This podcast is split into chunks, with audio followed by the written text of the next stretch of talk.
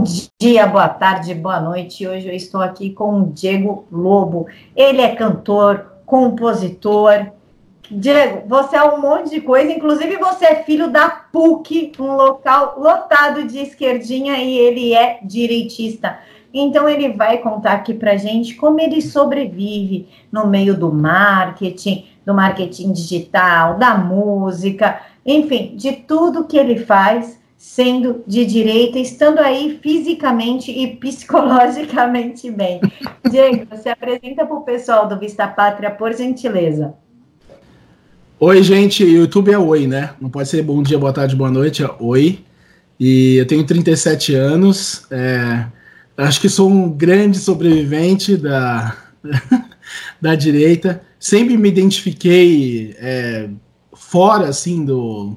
Fora do ninho, eu sou filho da PUC, como a Camila já falou. Eu fiz publicidade lá.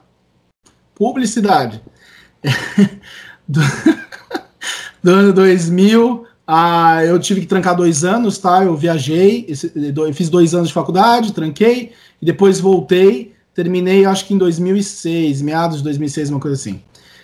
E eu lembro que eu sempre me senti um peixe fora d'água, é, talvez só aquele aquele remanescente de que achava alguns do PSDB alguma coisa conservadora, e depois estudando, vi que não tem nada de conservador, não tem nada. E mas enfim, sou músico também, acho que foi minha primeira formação. A minha avó, eu sou neto de uma concertista, né? Minha mãe é regente, meu avô cantava ópera e, e eu tenho o, o piano clássico a vida inteira, sabe? Ópera, opereta, música clássica, e eu toco piano, aprendo piano desde os seis anos de idade. Minha avó me deu aula a vida inteira, ainda ela é viva, ainda ela dá aula com 84 anos, ela tem alunos, então é demais. E fiz publicidade na PUC, né? E agora estou te tentando terminar o direito.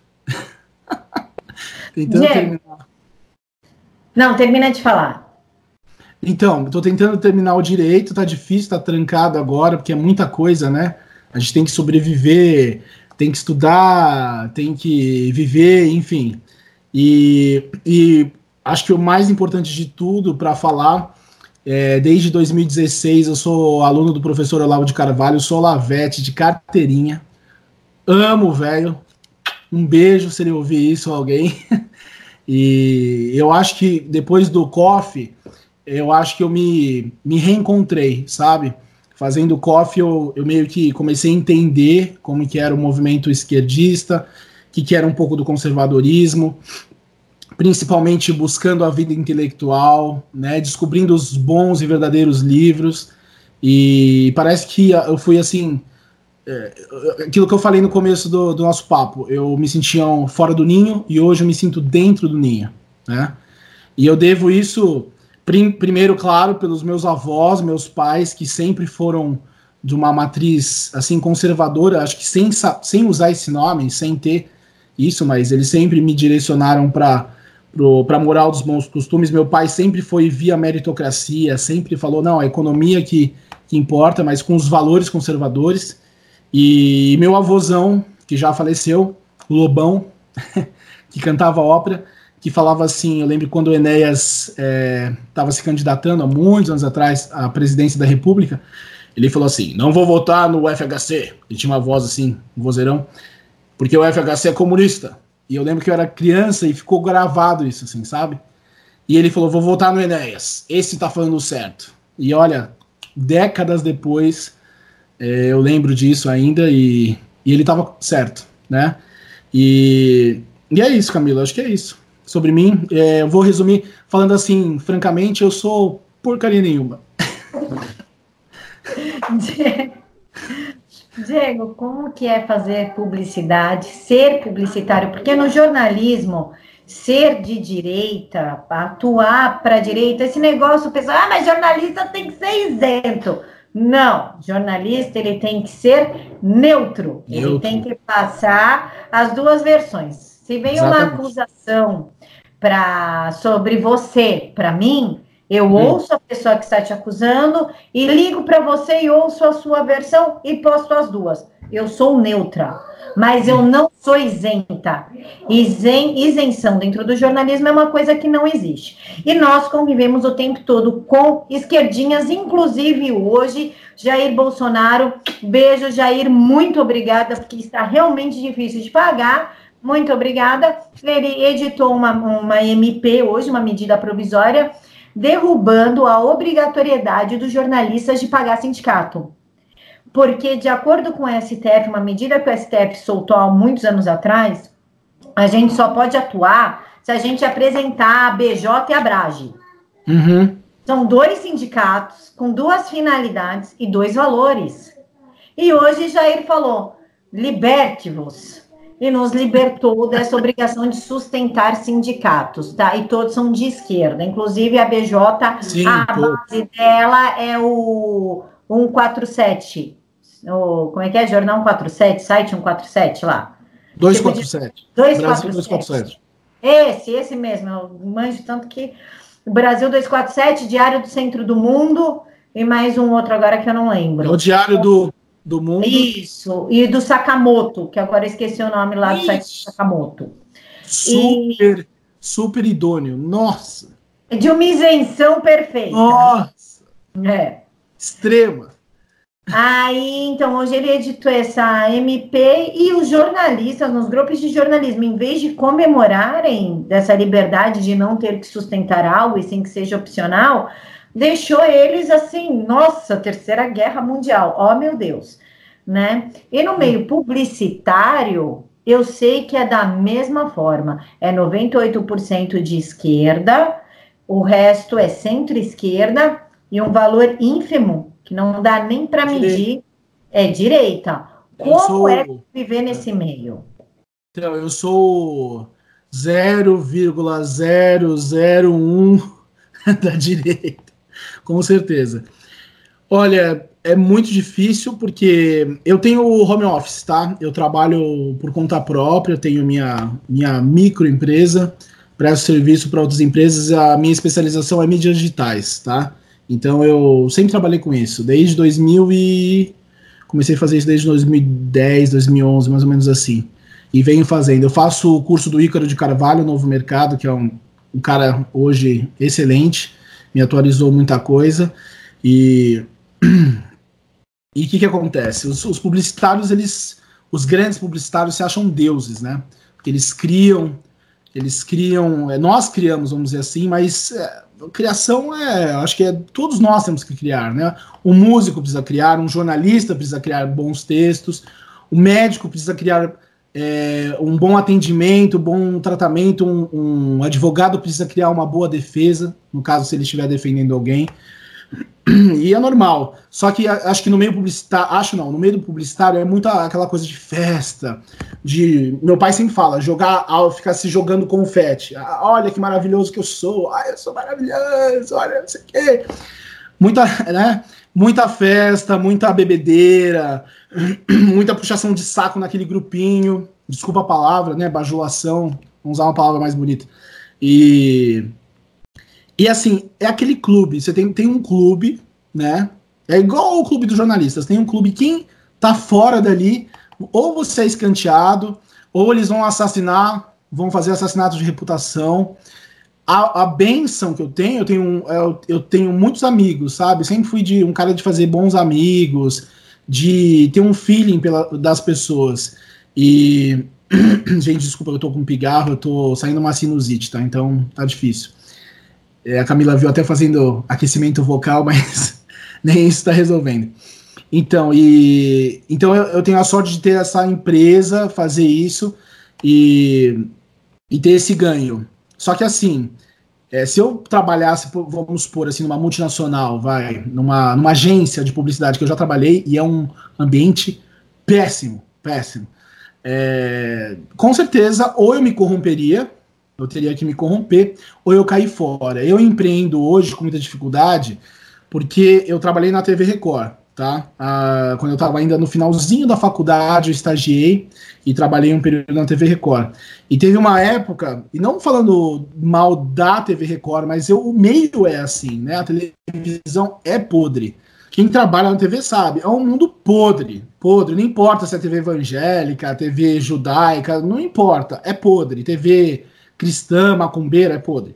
E aí chegou uma época, lá, imagina, eu trabalhava no, na diretoria de vendas internacionais, trabalhava direto com as novelas, com linha de show, com essas coisas. Na época eu era muito bonito, né? Magrinho, hoje não tô mais. E, e muito novo, muito descabeçado. E, e, eu meio que mergulhei uma época nesse, nesse mundo. E chegou uma, é, uma hora que os valores, né, eles batem na gente, né? E, e meus pais vendo eu pós-adolescência, com 20 e poucos anos, fazendo muita besteira. Aí eu chegou uma época que eu falei assim: escuta, ou eu entro de vez nessa podridão, ou eu saio de vez. Eu tive que optar. E eu optei cair fora. No, na, na época foi muito difícil para mim, muito difícil, porque era uma coisa que eu amava. Eu sempre quis TV, desde criança. Eu lembro que eu via a Xuxa descendo naquela nave. Eu não tava nem aí pra Xuxa, mas eu queria ver como que era a nave funcionando, o que, que tinha no cenário, o que, que não tinha, como que era produzido. Eu sempre tive paixão por isso. E, e aí, quando eu entrei no mundo, eu me frustrei, Camila, porque eu falei, gente, que podridão. Que podridão. Tive cantadas de diretores, diretoras, é, vi cada coisa bizarra que não, é in, in, eu não posso nem falar, é impublicável as coisas que eu vi e presenciei. E assim, se você não faz parte da patota, eu lembro que até o, o diretor, um diretor lá, eu falei, ah, eu quero ser assistente de direção tal. Aí eu lembro que ele me passou uma cantada, eu falei, não, mas espera aí, a sua esposa, seus filhos, eu falei, novinho, né? É novinho ainda, ele fez assim. Muito novinho, ele viu que eu era novinho. E aí eu fui conversar com os colegas meus, ele falou, pô, o cara tava te cantando, não sei o quê. Aí eu falei, eu? Mas como assim? O cara não é casado, não tem família? Aí eles, Ih, Diego, ih, tá novinho ainda. E eu não sacava, sabe? Eu não sei se eu, eu vivia numa bolha, talvez eu, eu vivia numa bolha e caí no mundão nessa época. E aí eu comecei a ver como que eram as coisas. E aí chegou num tempo que eu falei, ó, vou cair fora, não, não é isso que eu quero pra minha vida. E me frustrei, engordei pra caramba depois, fiquei deprimido. E até que me reinventar, foi daí que eu comecei a trabalhar com as mídias digitais. Talvez foi isso que me, me salvou, vamos dizer assim, e aí eu entrei no direito. Eu era um cara muito revoltado com negócio de lei. E aí, quando eu comecei a fazer direito, acho que eu fiquei mais ainda, que eu vi que as leis, assim, tem muitas brechas. É uma palhaçada, uma patifaria. Meu pai é advogado, né? E, e ele falava, não pensa que saber lei vai te, te garantir justiça. Esquece, não é assim. Infelizmente, não é assim. Muitas vezes a justiça é só divina, às vezes, infelizmente. E aí, mas eu quero terminar, é uma coisa que eu quero terminar, sabe? O direito. Uma coisa que me faz bem, eu gosto. E aí, essa mais ou menos foi minha trajetória de vida, assim, acadêmica, é mais ou menos isso. Diego, na entrevista com o Ricardo Roverão do Terça Livre, hum. você, vocês conversaram sobre Nelson Rodrigues e a desconexão com a realidade e o seu Sim. canal, que antigamente se chamava Escola de Atenas. Você pode explicar um pouquinho que, o que significa essa, essa desconexão do artista, do filósofo, do escritor Sim. com a realidade? Sim. Antes eu só vou falar que vou dar um, um adendo aqui rapidinho. Eu, o nome do canal que quis criar a Escola de Atenas, criei em referência àquele quadro Rafael Sanzio, maravilhoso, um dos melhores quadros do mundo, né?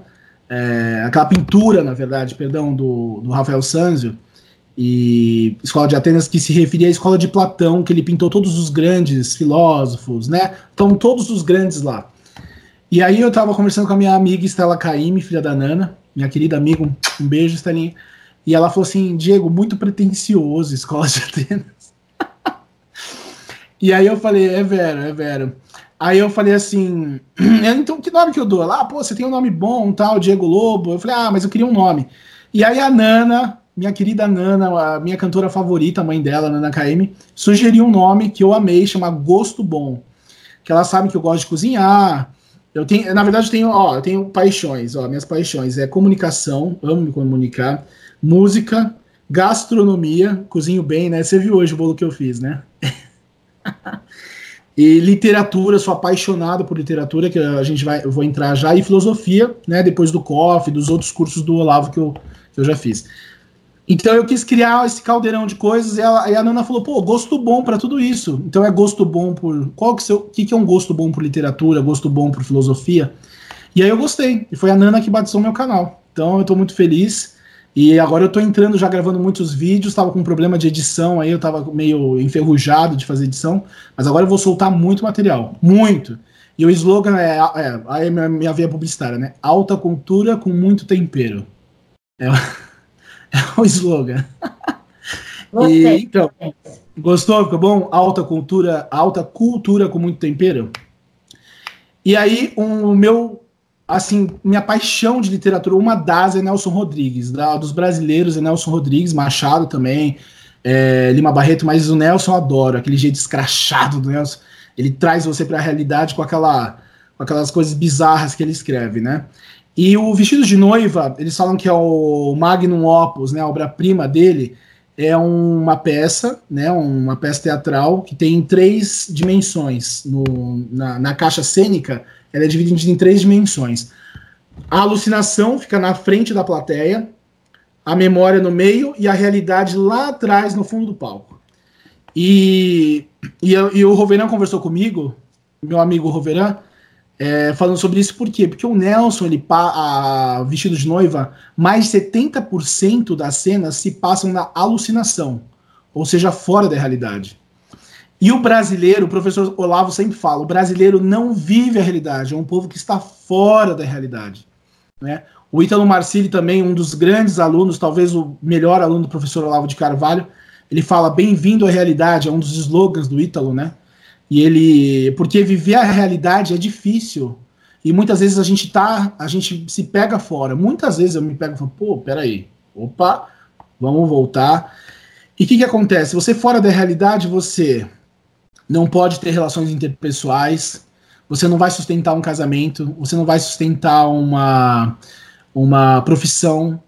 E, e, a gente vê que as pessoas estão fora da realidade, principalmente porque a maioria da, dos formandos hoje são analfabetos funcionais. Você escreve um texto hoje, não é, cara? Você escreve um texto para uma pessoa, a pessoa lê e não entende. Não entende. Então é difícil. Eu, na minha igreja, sou religioso, tá? Na minha igreja, às vezes eu tô mandando um, um WhatsApp para alguma pessoa, a gente é tudo serviço voluntário. E a pessoa não entende, eu tenho que mandar um áudio, olha, meu amigo, é isso, blá, blá, blá, blá, blá, blá, blá. E às vezes eu tenho que ir lá e desenhar para a pessoa literalmente. Então é muito complicado ser brasileiro. Né, o Olavo sempre fala, aquela pessoa brasileiro que não teve uma, um contato com cultura americana ou cultura europeia recente, ele não vive a realidade. Que essas pessoas vivem, esses países vivem. E, e acho que eu tive, eu tive bastante, né, do, uh, de algumas pessoas, principalmente da igreja, americanos, alguns europeus, minha família toda da Europa. Então, talvez eu tive um pouco. Meus pais são muito pé no chão, muito realidade. Muito, muito. Então, às vezes, por exemplo, a, quando às vezes eu converso com a Estela, até é engraçado, ela fala, Diego, você é uma das poucas pessoas que eu converso, ou algumas das pessoas que eu converso, que eu falo na cara tudo. Eu não tenho problema de falar isso com você. E eu fiquei tão feliz porque eu sou assim. Muitas vezes eu converso com alguns amigos meus, alguns amigos não é que eu, eu sou eu sou sincericídio, não é isso. Mas é, às vezes você fala com carinho, mas você fala a verdade. E você sabe, brasileiro se ofende por qualquer coisa. Se eu falar, pô, Camila, é, essa jaqueta tá. Ah, esse botão tá meio torto. Ai, nossa, o Diego não gosta de mim porque ele falou que o botão tá torto. Não é assim? Eu assim. mesmo que você, quando eu vou falar alguma coisa, você fala no carinho mesmo. Pô, Dá uma penteada nele. Meu, quantas pessoas em comentários já falaram assim para mim: pô, Camila, você não bota uma franja, você não joga esse cabelo de lado, não sei o quê.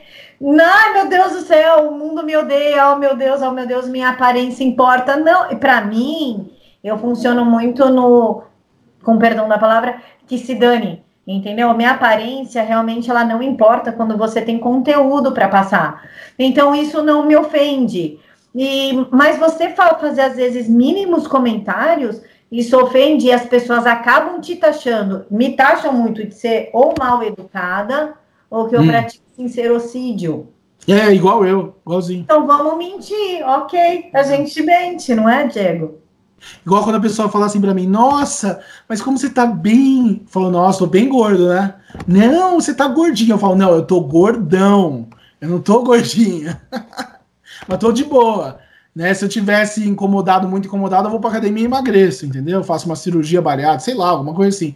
Mas é, é, aquela coisa sempre, ai, aquele medo, né? Não que a gente vai ter que chegar para cada pessoa, nossa, sua gorda, né? Igual tem uns tios, uns tios bisavós falam, nossa, você tá gorda. Não precisa também, é a forma de como fala, né? Você pode falar, né? Você pode falar tudo, mas a forma que a gente fala que dá aquela, aquela maciada. Mas então, o brasileiro, sinceramente, não vive na realidade, Camila, não vive.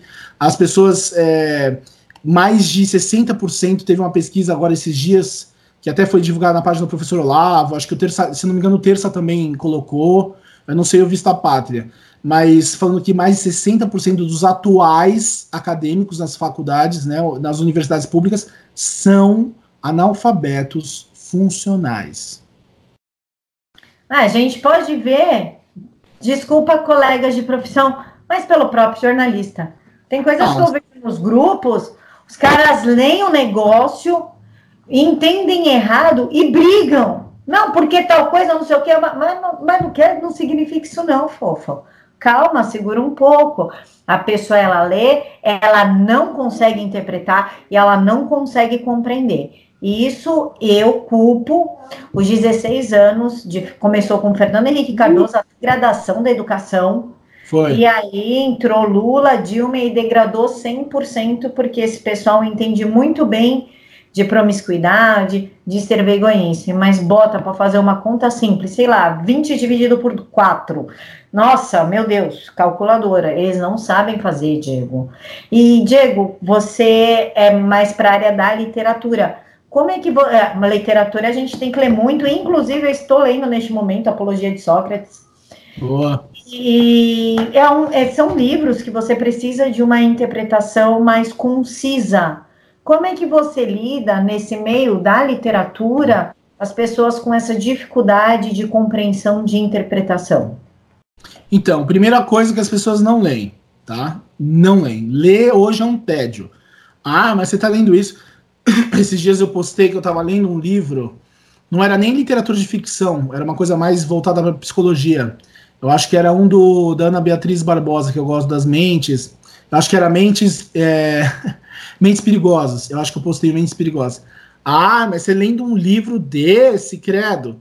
Agora, e quando eu posto Emily Brontë, que eu amo, Morro dos Ventos Vivantes, é um dos meus livros favoritos, Dostoiévski, que eu tenho paixão, né?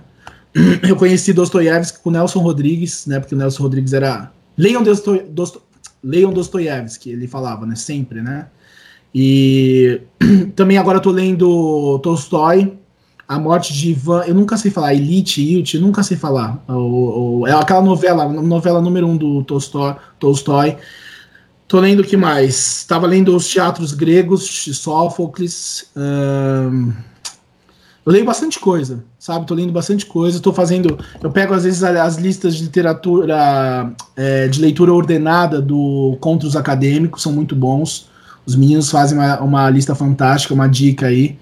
E mas desde, desde moleque eu gosto de ler. A minha avó, ela tem a coleção inteira do Monteiro Lobato, inteira, inteira, do sítio do Pica-Pau Amarelo e os contos, né, Urupês e os outros livros de contos. E ela desde criança, ela, ela quando eu era criança, né, ela sempre pegava esses livros e lia pra gente. Então, Disney, os livros da Disney, inspirados na Disney, meus pais sempre é, me incentivaram a ler quando eu era criança. Então a literatura sempre meio que teve presente na minha vida. Meio não, sempre esteve. Ela deu uma parada naquela época de PUC, né? Quando você vai ficando adolescente, né? Os hormônios começam. E aí entrei na PUC e eu. E é uma vergonha falar isso. Na faculdade de publicidade, se, se eu li cinco livros, foi muito. Tá? Se se eu li cinco livros foi muito. Eu lembro de um de redação publicitária, a Bíblia, que é o do Kotler, alguma coisa que você via, e alguma coisa assim, pega aqui, pega ali, pega aqui. Agora, a primeira, primeira aula é de política. O que, que é? Manifesto Comunista. Marx. Você manifesto comunista na primeira aula de política? Eu tive o período pré-socrático, socrático e pós-socrático. Imagina, que Sócrates, nunca. Já entrou em em Marx mesmo, comunistão. Aí o professor pegava você pela mão, descia pro CA, ia fumar maconha. e levavam você pro, pro dia. Na época não tinha PSOL, tá? Aí era PSTU, era PT e PCdoB. Eu lembro desses e três. O PCO também tinha na faculdade, pelo menos uma Ah, PCO. PCO, que era aquela professora, aquela bizarra. Era sempre uma professora lá, nossa, uma que mal. Era pra mim governar! Falava assim. Eu lembro que era assim, que eu olhava aquilo, doía. Doía. Eu falava, senhor, né? Então eu nunca fui. Eu, e todos meus amigos, pô, cara, você não vai lá, não sei o quê, vamos lá. E eu falava, não, eu sempre falava assim, olha, eu tenho compromisso, não dá, minha namorada tá chamando, e eu sempre caí fora. Então eu nunca, e eu sempre conversei com todo mundo, sabe? Nunca excluí ninguém, mas eu não fazia parte dessa dessa coisa. O professor ficava na lavagem cerebral. Aí eu chegava em casa, ia conversar com meu avô e com meu pai. Ah, o que, que vocês acham disso? Não, isso é uma porcaria. Falava coisa pior, né? Isso daí é uma M. Não sei o que. Então eles sempre me direcionaram. Por isso que no começo do vídeo eu falei, graças a eles que eu me mantive. Eu tenho amigos de, de colegas dos meus pais, amigos dos meus pais, tem os filhos. O moleque entrou na PUC, foi para quebradeira, virou black bloc, uh, começou a fumar maconha, começou a se perverter, era, era da igreja, se perdeu assim em meses, meses, meses. E assim, é, eles, a primeira coisa que eles fazem, dão liberdade sexual para os jovens, dão drogas para os jovens, porque eles precisam se drogar para ficarem retardados, né, para serem massa de manobra. E assim, Camila, é, são meses para se corromper. Porque a gente sabe, o adolescente, a gente, quando a gente é adolescente, a gente se acha adulto, maravilhoso, mas não sabe nada. Não, né? Jovem é o, o Olavo sempre fala, jovem igual M, entendeu? Porque é. Quando a gente jovem, a gente só faz besteira. A maioria das vezes, né? Raras exceções. Então é então, e eles pegam quem? É lógico, essas pessoas, né? Falou, você tem que morar pra favela, a favela é bom, então você vai morar na favela. Esse, esse meu colega queria morar na favela. Queria morar na favela, entendeu? Porque é, favela é bom. Na Mackenzie tinha uma menina, é, a história dessa menina me marcou, uma história bem curtinha.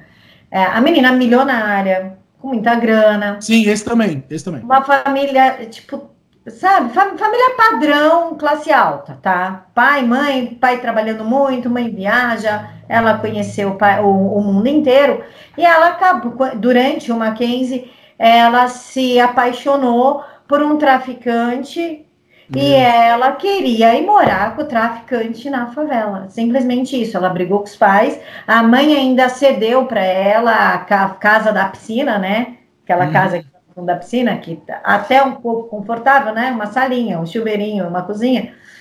E ela não quis, não quis. Ela simplesmente largou tudo e foi morar com um traficante. Que fim deu, não sei e nem quero saber também. Mas a história dela me marcou, falar como você abre mão de uma vida confortável, uma vida de cultura, com faculdade, com tudo que, sabe, só a nata tem para ir morar com Traficante na favela? Mas sabe o que, que é? É aquilo que eu, que eu falei, eles não leem. Eles não leem. Dão um outro textinho, dão um outro vídeo, fazem aquela lavagem cerebral do jovem, deixa. O que, que o jovem quer? O jovem quer liberdade, não é? Ah, quero me livrar dos meus pais, a primeira coisa. Então eles falam: nossa, aqui com a gente você vai ter essa liberdade. Te dou droga, te dou sexo, te dou o diretório lá de não sei das quantas, para você ter ali, fazer a, a né, a P que você quiser, a baixaria que você quiser. E, e aí a molecada fica doida. Né? A molecada começa a ficar doida, doida, doida. E, e se perverte. É, são meses. Olha só, esse, esse meu caso, os pais entraram em pânico. Foi difícil recuperar, deu uma recuperada no, no, no moço. Agora ele foi fazer um serviço voluntário, tá voltando agora. E eu espero que ele mantenha o rumo. Eu lembro que uma época atrás ele queria tava, tava pensando em morar em Cuba, na China. Então você vê a não é, e mas eu não culpo o, o rapaz, porque como eles são assim tragados mesmo, de nascidos de bons pais, né? Jovens, até jovens nascidos de bons. Você fala, ah, às vezes o cara tem uma família de estudo. Não, jovens nascidos de bons pais entram nessa. Então é o que, que acontece? A cultura ela é importantíssima. E a direita, né, eu estava vendo a entrevista do que você fez com o professor Rafael Nogueira, o que, que aconteceu? Acho que muitas pessoas se preocupam com a economia. Pô, a economia que é. Pô, economia com uma outra leizinha você resolve. Economia sim, a gente está vendo o Bolsonaro fazer isso com o Paulo Guedes. A economia está se resolvendo. É fácil resolver, não é difícil resolver uma economia. A gente sabe disso. Ah, às vezes demora um tempinho? Demora, mas não é assim, ó. Agora e a cultura, Camila? Mudar uma cultura. E aí? Como que a gente vai agora entrar, é, é, tomar esses espaços que foram tomados por, pela esquerda, pelo mar marxismo cultural, como uma forma. É, acho que talvez o Brasil é a forma mais perfeita que eles tiveram, porque eles tomaram mesmo. Eu lembro na minha época de PUC, se você falasse de, por exemplo, Jesus Cristo, ah, eu quero fazer uma, alguma coisa sobre a minha igreja, minha religião, eu quero fazer sobre um santo. Nossa, o que? Santo? Não. Não vai fazer. Você tem que fazer do cara da favela, do menino da favela que não teve, não teve oportunidade, tadinho, é uma vítima da sociedade, aquela, aquele blá blá blá, né? Da prostituta, era só isso. Só isso. Ô, então, Diego, o jovem, ele busca emoção, ele tá com os hormônios à flor da pele, ele tá naquela ebulição, ele busca emoção, ele busca liberdade. Mas o jovem, ele também é muito curioso. Então, Sim. a gente teve Sócrates, Pitágoras, é, Einstein, sei lá, vamos botar o povo mais atual aqui, Steve Jobs, Bill Sim. Gates, pessoas que na sua juventude, o Steve Jobs e o Bill Gates largaram a escola. E eles fizeram, um fez a Apple e, a outra, e o outro fez a Microsoft.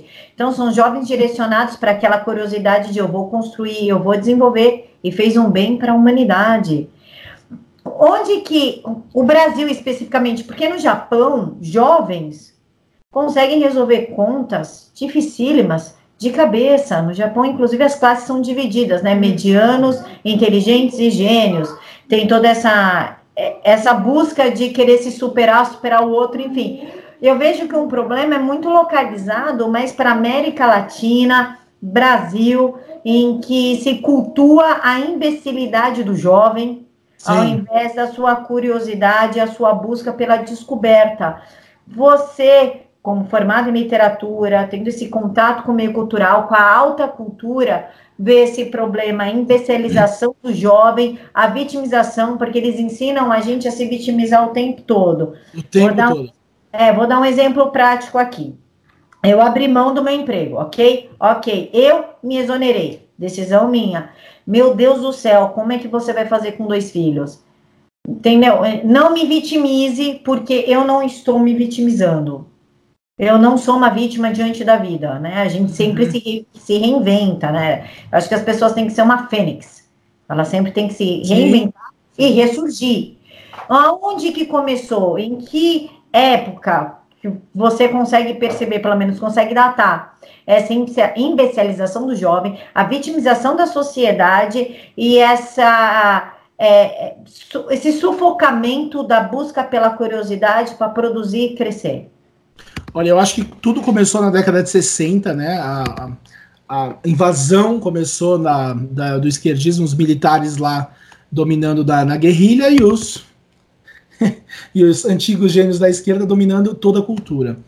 Eu acho que o ápice é, foi nos anos 80. Não, tá sendo até agora, mas assim, quando eles realmente conseguiram tudo foi nos anos 80. E eu lembro do professor Olavo falando que os últimos é, remanescentes daquela verdadeira intelectualidade estavam é, é já no seu final de vida na década de 90. Acho que até o ano 2000 morreram todos, mais ou menos assim o Olavo falou. E você citou Steve Jobs, Bill Gates, o Olavo também, né? Ele não tem formação acadêmica, né? Acho que ele nem ficou, nem terminou o colegial. Ele é um dos grandes gênios do mundo, a gente sabe disso, né? Quantos artigos ele tem, quantos, quanta produção é, literária ele tem, ele quebrou uma hegemonia praticamente sozinho, sozinho, com pouquíssimo recurso. Ele é, nunca foi milionário, nunca, nunca foi nada. Então é aquela coisa, né? O, a genialidade não está na universidade. Ponto. A gente sabe disso. Então o que, que acontece? Essa imbecilização, acho que começou, é, teve o ápice mesmo nos 80, nos 90. E aí, com o advento da internet, com as redes sociais, eu acho que isso começou, a gente começou a se converger, né? Porque, é, por exemplo, eu, como que eu achei o, o professor Olavo, uh, a direita, o conservadorismo, Bolso, na época do Bolsonaro, tantos colegas? Internet, rede social.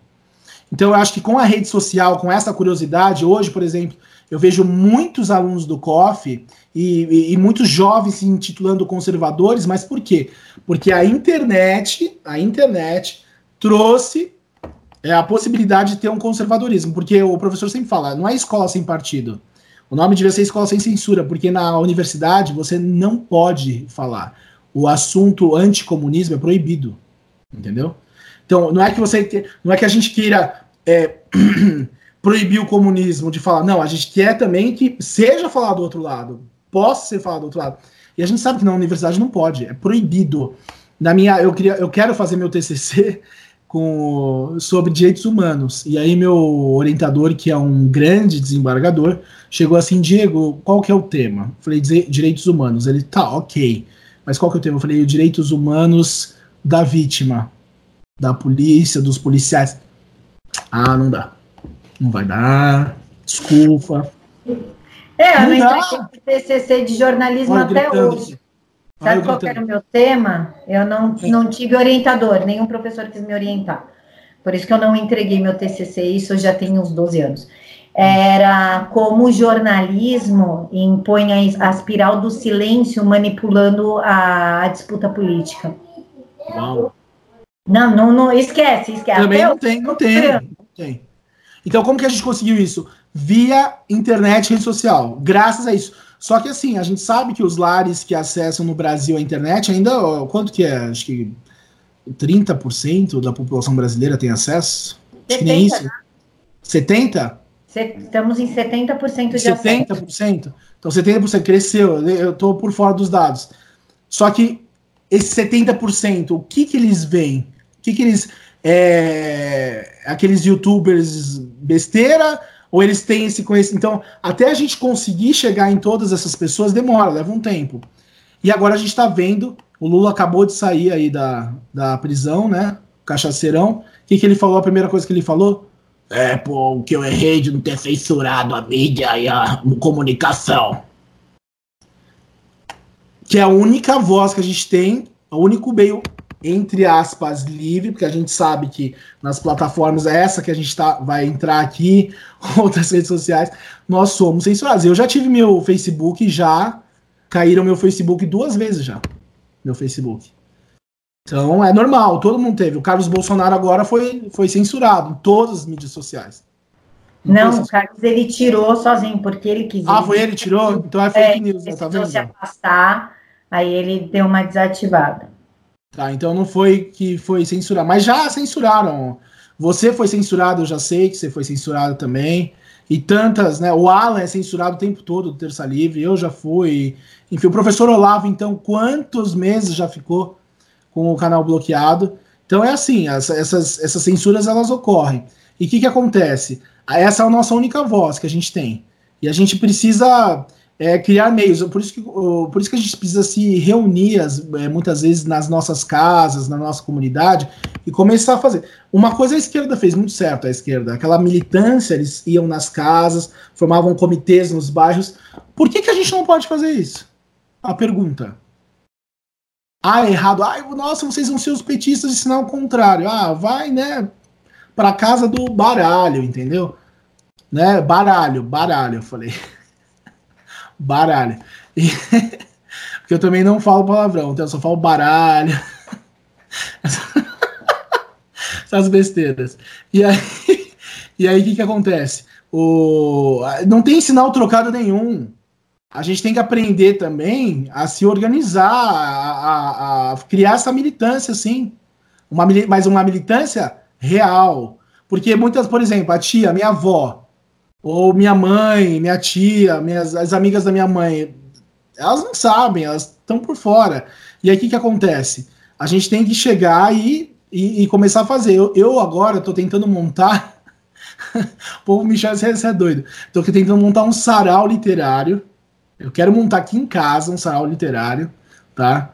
Então vocês não, não, não pode divulgar minha, minha casa, eu não sei perseguir, mas eu moro em condomínio fechado, então não vai entrar, ninguém vai conseguir entrar aqui.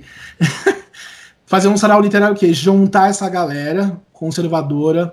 Principalmente, eu gosto, principalmente se for é, uma galera Olavete, que eu acho que são os conservadores. Lógico que tem gente que não é, não faz coffee, tudo, não vou ser radical, mas normalmente que eu vejo, por exemplo, os deputados ali, os mais fiéis que estão com o Bolsonaro são os mais ligados ao Olavo, ali, uma coisa mais assim. Você vê, né? o negócio tá.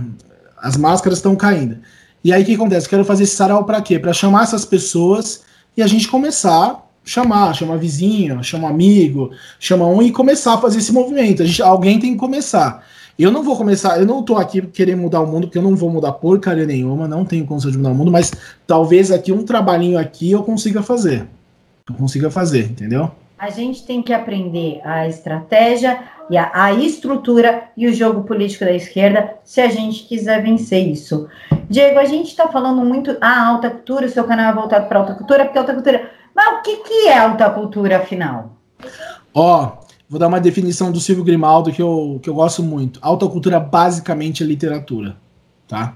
A boa literatura.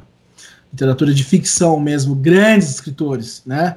Aí você pergunta pro, pro jovem assim: é, você já leu o Balzac? Ele vai falar: é, é, que vodka é essa? Nova do mercado. Onde que eu compro isso? É uma breja nova? É de fumar? Dostoiévski, que é o que? Ah, essa é vodka. é, é. Na balada vende? né? Então. É, então, por isso que eu quero, eu tô criando um canal agora, por isso que eu falei alta cultura com tempero, porque eu vou, eu vou ter que ser doido. Eu vou botar receita no meio. Eu vou, vou fazer palhaçada, mas eu vou trazer esses grandes autores de uma forma que talvez eu seja até criticado, entendeu? Ah, não, você não está sério falando assim, uh, pomposo. Não vai ser assim, não adianta, não vai. Mas já tem muita gente, tem muita gente, tem muita gente boa fazendo isso. Então, o que, que acontece? Como que você vai trazer esse, essa, essa molecada? Eu participava num grupo do encontro de alunos do, do, do, professor Olavo em São Paulo, né? E eu que fazia a divulgação, uma época eu fiz a divulgação desse grupo, não tô mais desse grupo, tá? E, e eu, eu trazia muita molecada. E como que eu trazia molecada? Ah, moleque, vem cá, não sei o quê. Então eu, falar, eu falo a linguagem do jovem entendeu? E fazia minhas palhaçadas. E todo mundo falou: Meu, você é engraçado, você tem que fazer. E eles que começaram a me incentivar: você tem que ter um canal, você precisa fazer um canal, você é bom para falar isso. E, e, literalmente, basicamente, a autocultura, Camila, é, é, é isso. A autocultura é literatura. É a, a, literatura. Tem a parte filosófica também, mas é uma parte mais, mais densa, né? E outra, para você fazer a formação do imaginário, é só lendo professor Pier Luigi de Piazzi, que eu amo, falecido professor Pier, né, um grande gênio, tá ali o livro dele ali, ó. Tá ali. E ele tem quatro volumes. Né, Aprender Inteligência, é o primeiro. Ele fala: só é inteligente, você pode aprender a inteligência, você pode ser mais inteligente e ser e só é mais inteligente quem lê e quem lê muito. Tá? Então, um livro por semana. Ai, que isso? Que loucura. No mínimo um livro por semana. 30 ah, o, o Contra Acadêmicos fala maravilhoso. Já leu as suas 30 páginas? Aí a pessoa fala assim: Ah, já li 30 páginas. Eu li o artigo. Eu li o artigo do, da política. Eu li. Eu li o livro do.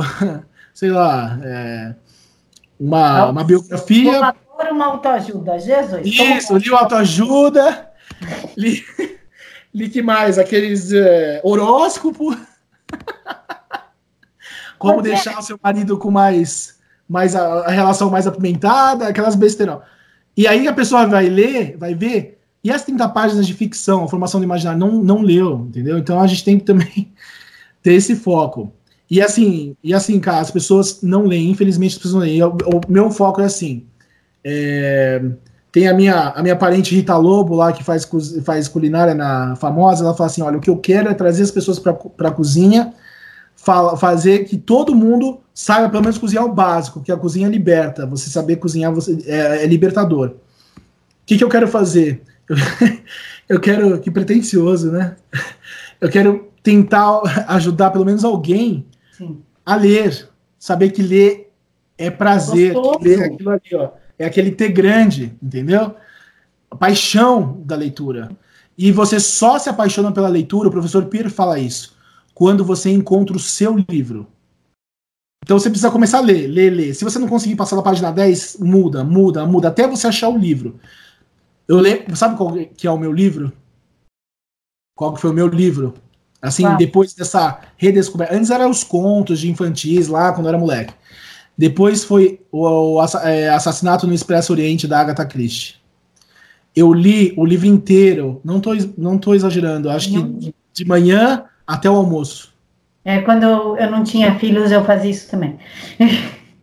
Eu comi o livro. O dia inteiro. E aí eu falei assim, gente, é muito bom isso daqui. E aí eu comecei a ler outro. Aí eu fui para Conan Doyle, para Sherlock Holmes. Eu amo Sherlock Holmes. Eu amo policial, né? Alan Poe. Depois aí eu fui Aí eu fui lendo, aí eu fui lendo, aí você vai, você engata, aí você vai ver a, a leitura é um prazer. Aí você lê até uns livros meia boca, você vai, hum, pô.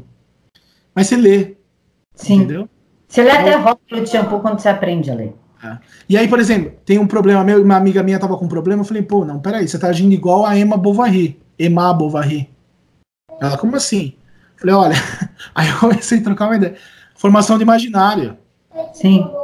Não, e ler coloca você em um outro país que você nunca esteve, você compreende as ideias de uma pessoa que morreu há 100 anos atrás, Sim. então você convive com diversas personalidades, com diversos modos, em diversos locais. Diversas vidas. Sem sair do sofá da sua casa. É maravilhoso. E Diego, me diz uma coisa, é no seu canal, você prende, pretende trazer nomes do tipo Shakespeare, Castelo Branco, Álvares de Azevedo, Fernando Pessoa, ou você pretende focar mais numa Sócrates, Sófocles, ou não? Você vai não, fazer uma abrangência literatura europeia, literatura inglesa, brasileira, em português? Tudo. Tudo. Eu não vou falar nem a palavra, que não pode, né? Mas eu vou fazer um caldeirão, poderia falar uma outra. Um não, caldeirão eu... de de literatura, tá? É, eu Porque... acho que Camões é muito importante. Muito importante. Os, Não, os clássicos. Os clássicos mas, por exemplo, os clássicos são importantíssimos. Eles precisam estar, tá, mas você precisa mesclar. Por exemplo, eu, nessa, nessa, nesses encontros do COF que eu participei, todo mundo, ai, vamos ler agora é, Shakespeare. Ah, que maravilha, Shakespeare. Hamlet. Aí a gente leu Hamlet, Aí, aí agora nós vamos ler é, Memórias Póstumas de Brás Cubas, que eu adoro, que é uma ironia é delicioso. É vamos sensacional ler... esse livro, é sensacional. E aí a gente leu quase tudo de Lima Barreto também. É, Vida e Morte de MJ Gonzaga Sá, Triste Fim de Policarpo Quaresma, Recordações de Escrivão Isaías Caminha, e por aí vai. Aí eu falei, gente, peraí, tá pisando o Nelson Rodrigues. Aí todo mundo, ah, Nelson Rodrigues, que absurdo, não sei o quê. Quero clássico. Eu falei, vamos pegar o Nelson. Né? Aí chegou no Nelson Rodrigues. Sabe o que aconteceu, cara, no Nelson Rodrigues? Todo mundo A maioria ficou assim, ó. Eu não entendi nada. É. O professor Olavo fala, tem um texto do professor Olavo fala que é é um texto esparso, tá no site dele, que ele fala assim, eu devo muito ao Nelson Rodrigues, que eu, principalmente no A Vida Como Ela É e no Óbvio Lulante, que ele aprendeu a, a escrita, a, a forma de escrever é perfeita, que ele fala que Nelson é perfeito nesses, nesses, principalmente nesses dois livros. Então precisa ter. Às vezes você vai ler, por exemplo, um. um às vezes você é obrigado a ler. Ah, o, o que eu gosto do Amar Verbo Intransitivo, do Mano, não é Bandeira. Mário de Andrade. Do Mário de Andrade. Que é um livro legal, mas todo mundo fala é um saco. Mário de Andrade. Eu gosto de Mário de Andrade. Nossa, você falou em Manuel Bandeira. Eu lembrei é. o primeiro livro que eu me apaixonei, que foi daí que eu nunca mais parei de ler. É. A Marca de uma Lágrima. Eu tinha 11 anos de idade quando eu li esse livro e foi uma paixão tão grande que eu nunca mais parei de ler e comprei esse livro para minha filha. Eu achei no para ela. A Marca de uma Lágrima. Ué, ultra romantismo, Álvares de Azevedo, um cara que morreu. Ah, eu amo Álvares de Azevedo. Nossa, então, eu, eu também. Eu também, eu lembro quando eu fui pela primeira vez na, no Largo São Francisco e vi lá nas arcadas Álvares de Azevedo, eu me emocionei. Eu era jovem. Falei, pô, meu. O cara estudou aqui, né? Aquela coisa mais quando a gente é mais adolescente, mais jovem. Mas precisa ter mais emocional, mais paixão. Não, paixão 100%. Noite na Taverna. É, Não, é um livro fantástico. Maravilhoso. Ultra romantismo, segunda geração. Fala, como assim ele morreu de tuberculose com 21 anos? E nessa época do trovadorismo, era muito comum se apaixonar, pegar pneumonia e morrer, e ter tuberculose e morrer, era uma coisa bem romantizada, bem Romeu e Julieta. Romeu e Julieta, por exemplo, o povo lê com um olhar de romance, né? Daquele amor é, perfeito, é, daquele... E não é nada disso, não. gente. Não é nada. Fala de uma paixão irresponsável, de atitudes extremas, de rebeldia. De juventude. É, é, é a, meu, a literatura em si, ela é apaixonante. Diego, a gente estourou completamente o tempo, 50 minutos. Alan, não me mata. Ah. A gente tem que fazer uma parte 2, foi uma conversa muito gostosa, eu te agradeço mesmo de coração. E eu peço que você faça suas considerações finais aqui para a galera do Vista Pátria. Então, jovens, leiam. jovens, leiam. A, a, leitura liberta, né? Nos liberta, nos dá a, a, um, li um livro, um bom livro, é uma vida aquilo ali. É uma vida. E são várias possibilidades. E muitas, muitas vezes a pessoa que fica presa em determinadas besteiras psicológicas mesmo, se ela tem uma formação do imaginário muito boa, ela vai se libertar, porque ela vai lembrar. A literatura cura. Muitas vezes ela cura. É, é até meio louco falar, tipo, ah, meu, pô, você é louco. Não. A literatura cura. E é verdade. E é verdade. Acho que é a grande lição. E, e eu vou tentar fazer isso com muito tempero. Tá? Espero que dê certo. Só e com bola de morango. É. E aquilo que eu falei, quem é você? Sou porcaria nenhuma, não posso falar a palavra. É só, só um, uma porcaria. Só isso. Nada mais. Pessoal, o canal do Diego vai estar aqui na caixa de informações, assim como o Twitter dele. Diego, mais uma vez, muito obrigada de coração pela, por esse bate-papo, foi muito gostoso e eu amo falar de literatura. Então, foi para mim foi muito proveitoso e eu espero que o pessoal que esteja nos assistindo também tenha tirado um bom proveito disso. Qualquer dúvida, vocês deixam aqui nos comentários ou vão até o canal do Diego e perguntem lá, façam sugestões, peçam. Olha, Diego, eu não entendi Brás Cubas. Você pode, por favor, fazer um vídeo resenhando esse livro e explicando? Com certeza absoluta, ele vai fazer. Quem precisar de mim, eu ajudo. Oi? Ninguém entende o emplasto do Brás Cubas, o remédio que ele quer fazer. Enfim, vai. A gente Isso é uma boa, pode até fazer um debate sobre o livro, né, Diego? Boa, boa, boa. A gente faz um debate sobre o livro aqui para esclarecer para vocês, mas por favor, peguem o amor pela cultura, peguem o sabor da literatura, porque a literatura salva, ler salva vidas, salva literalmente vidas. falando. Ler, às vezes, te tira da depressão, ler resolve um amor perdido e ler te traz cultura para você às vezes ter aquele jogo de cintura para sair de algumas situações constrangedoras e até quem sabe poder proteger você, sua saúde física e sua saúde mental. Pessoal, muito obrigada por nos assistir até aqui. Que Deus abençoe a todos de todo o meu coração, muita paz e muita vitória na vida de cada um com uma vida repleta de bênçãos. Muito obrigada a todos, fiquem todos com Deus.